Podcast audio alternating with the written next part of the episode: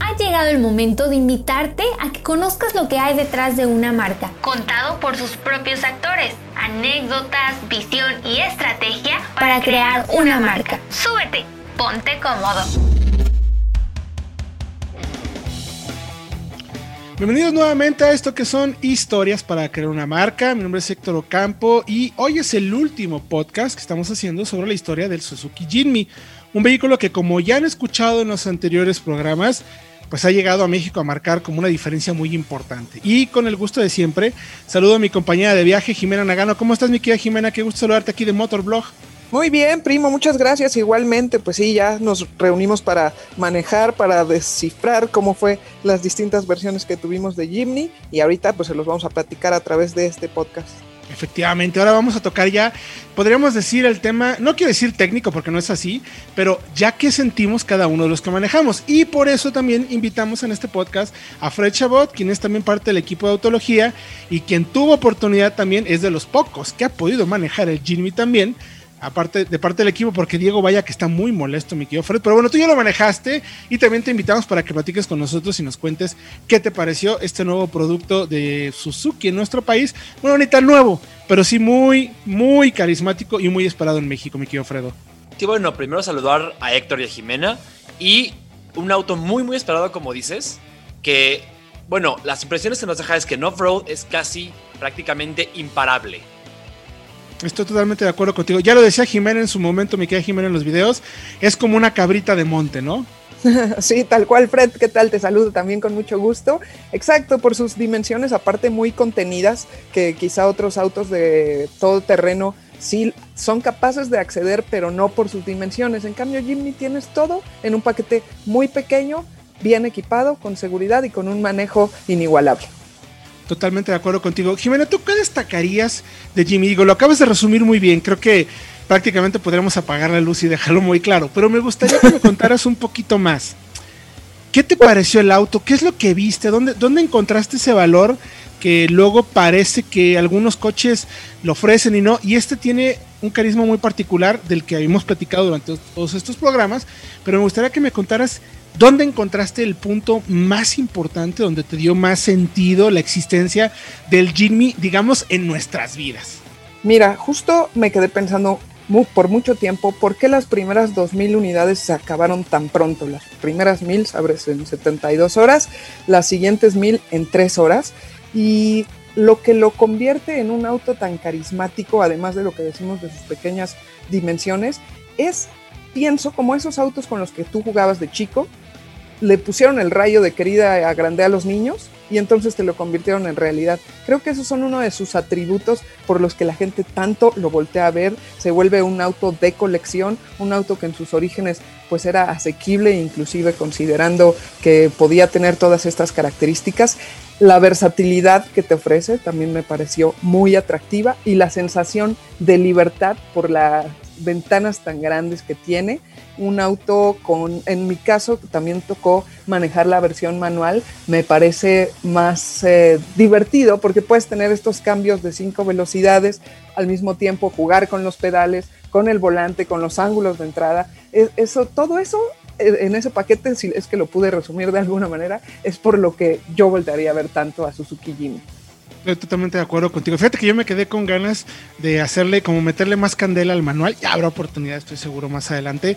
Pero a ver, mi querido Fredo, eh, tú que eres una persona que se fija mucho también en el tema, pues podría decir técnico, pero no quiero decir enfermizo, porque no te quiere decir que estás enfermo. pero sí alguien que se fija como hasta en el tornillo que se encuentra debajo de la rueda, detrás del asiento del conductor, bla, bla, todo ese tema. ¿Qué viste en el Jimmy? ¿A ti qué te pareció? Gracias por el cumplido, Héctor. Eh, primero que nada destaco, creo que es un coche que estéticamente es atemporal. Es un diseño diferente que rompe completamente con lo que vemos y que por eso todo el mundo lo voltea a ver, me parece. Y dos, creo que en su sencillez, en su simpleza, es que consigue ser un coche tremendamente capaz fuera del pavimento, porque no tiene que lidiar con mucho peso como otros autos todoterreno y a la vez consigue ser también práctico y muy útil para manejo, para, manejo cotidiano. No gasta mucho, es un coche que sí tiene las, las características o los modales de un auto todoterreno, pero en ciudades perfectamente tolerable, es súper cómodo es un, de verdad es un coche, es una navaja suiza, es un eh, redondo para todo tipo de, de circunstancias. ¿Saben a mí que me gustó muchísimo? Los plásticos que tiene, porque por ejemplo en mi caso a mis perros los pude llevar en la cajuela sin ningún problema de cómo lo limpio después o si se llegan a subir a los asientos o de pronto llevaba el súper pero en el asiento de atrás también traía una persona. O sea, es pequeño, es para cuatro personas porque sí creo que cinco irían demasiado apretadas, pero te da esa versatilidad de también poderlo usar en tu día a día para dos personas, pero también puedes llevar a los perros, pero puedes llevar el súper, puedes llevar a los niños y no vas a tener este tema de, uff, ya está todo sucio, ¿cómo lo limpio? Son muy fáciles las, este, todos los interiores de limpiar. Diste en la clave, mi querida Jimena, porque efectivamente creo que uno de los puntos importantes de este coche es que está concebido para lo que es, o sea, tal cual, un vehículo eh, para salir del camino, por el tamaño, por lo que mencionaba Fred también, eh, se puede meter prácticamente en cualquier rincón, casi, casi por donde andan las motos. Eh, yo, por ejemplo, cuando lo tuve para, para las pruebas, eh, nos metimos a lugares donde regularmente andan las motos de enduro, ¿no? Entonces es un coche que seguramente eh, te permite llegar a esos lugares que en otro coche quizás más grande, también es que dices, no podrías llegar. Pero además, Jimena, lo que tú mencionas es completamente cierto.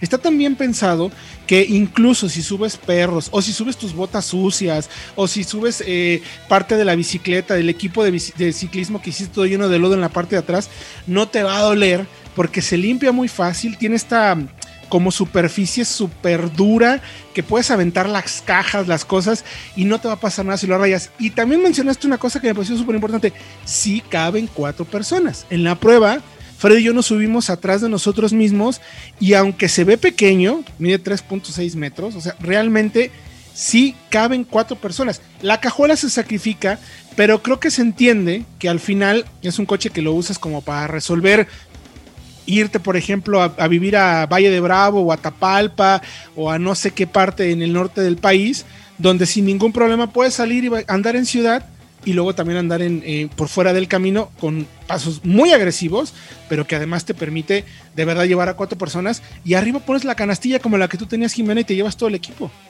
Exacto, y como decía Fred, es un auto que dentro de todo lo ves básico, tanto en las líneas exteriores como en el eh, diseño del interior, pero que no por eso está peleado con estar bien equipado. Tienes un equipo de sonido, la pantalla touch, puedes conectar tu celular, Android Auto, Apple CarPlay. Eh, ¿qué, más encuentran ustedes, Fred? Sobre todo también en la parte muy importante que mencionabas de rendimiento. ¿Ustedes con la caja automática cómo les fue? No, muy, muy bien. O sea, evidentemente la caja automática para off-road lo hace todavía más fácil porque no tienes que estar eh, jugando con el embrague. Pero igual hace consumos en carretera de 15, 16 kilómetros por litro fácilmente. Y yo me quedo también con lo honesto que es el Jimny, porque es un coche en donde obtienes lo que estás viendo y sabes que es un coche muy útil. Además, hablaban del espacio atrás, tumbas los asientos de la segunda fila y tienes un espacio de cajuela fantástico para llevar todo lo del picnic y, salir realmente del pavimento, que esa es su intención número uno totalmente de acuerdo con ustedes. Fíjate que muchas de las veces, eh, cuando si analizamos el Jimmy, no sé qué pensarás tú, Jimena y mi querido Fred, cuando analizamos al Jimmy quizás por la ficha técnica y dices, mide tanto, tiene esta potencia, pesa tanto y cuesta tanto, porque ¿qué dirá la gente? Oye, no, me parece un poco caro o cómo les parece esto. No, creo que no, ¿verdad? Al final es un coche que no puedes analizar por ficha técnica, sino por capacidades y desempeño. ¿Cómo ves, Jimena? Por capacidad, desempeño, pero también por capricho. No es un auto para cualquiera. En el clavo. Es que si tú ves la ficha técnica, pues obviamente lo puedes comparar y por 100 mil pesos menos tienes opciones más espaciosas o tienes opciones quizá alguno con motor turbo. Entonces, este es un auto para aquel quizá hasta coleccionista que quiere tener su auto a escala en su garage, así es como mejor lo describo, y que tiene muchos eh, atributos que también no vas a encontrar en el resto de los autos, como dice Fred, es muy honesto con lo que te ofrece, no está con pretensiones de soy un auto premium, inclusive puedes pensar, esto es pues ya eh, atemporal, ¿no? Pero justo eso es lo que lo convierte en un vehículo tan... Eh, obsesionable, porque esa es la, palabra que hemos Es un buen adjetivo, sí, ya, ya, ya, podemos detectar en el diccionario obsesionable y su referencia a Jinmi, ¿no? porque incluso, como platicamos en el capítulo pasado, Jimmy, platicamos con eh, el que fue el comprador número 001, y justo decía eso, es un coche con el que puedo llegar a cualquier lugar que ningún otro me lo va a ofrecer a este precio. el costo-beneficio que tengo es prácticamente inigualable, ¿no, mi querido Fred? Sí, y eso que mencionaba Héctor Jimena hace unos momentos, eso que no puedes evaluarlo con la ficha técnica y requiere de manejarlo y de entenderlo, es lo que hace, me parece, hoy en día que un auto sea tan especial. Hay pocos así, e incluso me atrevo a decir menos, por el precio del Jimny, por menos de medio millón de pesos. Coches tan particulares y tan únicos que no puedes en una ficha técnica poner el dedo sobre el renglón y decir, ah, mira, es por esto, sino que es hasta que lo manejas y lo entiendes, que sabes que estás manejando realmente un auto atemporal, un auto que va a trascender a las décadas y que 20 años o 30 lo vamos a voltear y vamos a decir, mira, por eso el Jimny fue lo que fue en su momento. Eh, estoy totalmente de acuerdo, Frodo, porque finalmente eh, luego a veces eh, hay muchas personas que se encargan de hacer la evaluación y todo, decir, no, pues es que mira los datos que tiene, pero ya hasta que lo manejas, Jimena, eh, te das cuenta de eso, ¿no? ¿Tú, ¿Tú, qué esperabas cuando manejaste por primera vez el Jimmy? ¿Qué, ¿Qué sabías o qué habías escuchado del auto que se confirmó o se te pudo haber sorprendido por el coche? Me sorprendió el 4x4, cuando la verdad es que era mucho ruido el que se hacía de ya va a llegar Jimny, ya va a llegar, y bueno, en Japón eh, oportunidades he tenido de verlo, eh, sabía que a lo largo del mundo era un auto muy esperado, pero yo decía, bueno, sí, o sea, está muy coqueto, está muy cute, como tú lo decías en nuestros videos, pero ¿qué más me va a ofrecer Jimny? Es hasta cuando me manejo, cuando me sumo a manejarlo, perdón, que entiendo cuál es la funcionalidad. No nada más es para que te volteen a ver, que eso créeme que por todos lados donde estábamos grabando, aún nosotros estando detenidos del auto, más de cinco personas se acercaron con eh, pandemia y demás a decirnos como no tenga miedo, no vengo a hacerle nada, solo quiero tomarle fotos al auto. Entonces te voltean a ver por fuera definitivamente, pero ya cuando lo manejas entiendes su propósito, que es un auto que me sorprendió para el 4x4, que para la ciudad yo pensaba tal vez va a ser un poco lento o muy brincolín, y no, no lo fue así. O sea, obviamente sí estamos hablando de un auto que tiene pues la suspensión elevada y también su este, punto de gravedad, pues no, no podemos ir a grandes velocidades. Sin embargo, en la carretera, en la subida a Toluca, íbamos arriba de 100 kilómetros por hora y bien, o sea, el auto se, se, desenvuelve bien. Hay que entender que también pesa menos de una tonelada y no le podemos exigir que sea un auto para llevarlo de una manera deportiva. Pero entonces todo esto, una vez que ya lo manejé y que vi que lo puedo sacar a la carretera, pero que lo puedo llevar al 4x4 divirtiéndonos muchísimo, es algo que me sorprendió y que me dejó, o sea, sobrepasó las expectativas que tenía de Jimmy. Estoy de acuerdo, muy totalmente de acuerdo. Pasó exactamente lo mismo.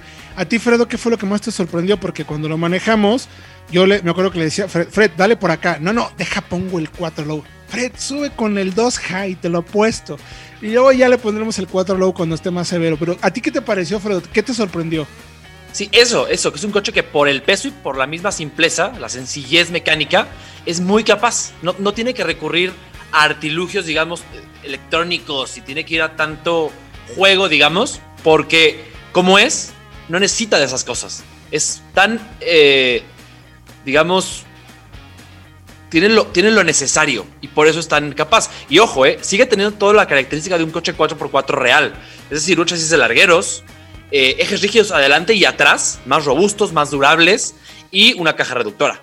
Que... Incluso la dirección, Franz, una dirección veterana que no es la más precisa del mundo, pero sí es robusta. Sí. Para que no te duela o no te transmita eh, tanto de lo que puedes encontrar en el camino, pero que sí te permite hacer camino off-road muy agresivo. Las llantas también delgadas, o sea, tiene características únicas realmente en un 4x4 que, que yo tampoco había visto. Me recuerda mucho, por ejemplo, al Panda, ¿no? De hace muchos años. Que era un auto igual de sencillo. Y cuando hablamos de sencillez mecánica, no quiere decir que eso sea malo, sino que busca evidentemente la eficiencia, como mencionaba Jimena, bajo peso, como mencionabas tú, mi querido Fred, no tantos artilugios tecnológicos que luego los vuelven pesados, difíciles de reparar.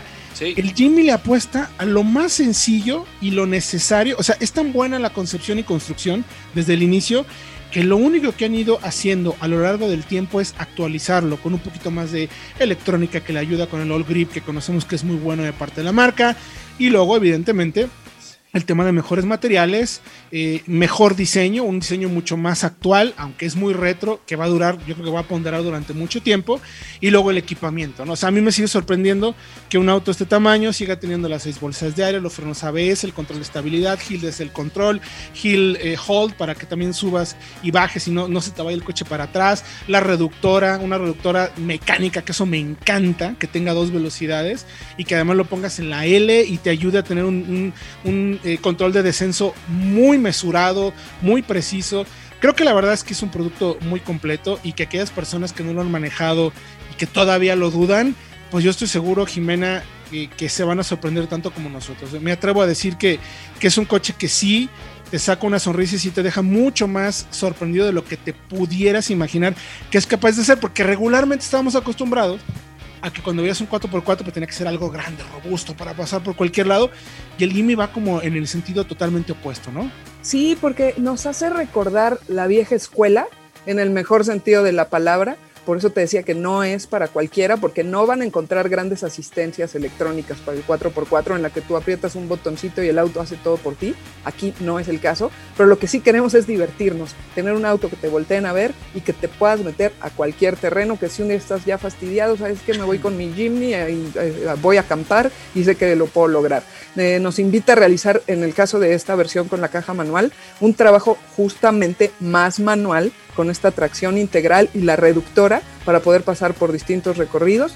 Y lo que me encantó es que nos transmite todas las experiencias del camino. ¿No les gustó a ustedes esto de irte divirtiendo y flotando ahí en el auto? Muy comunicativo. Sí, se siente, sí.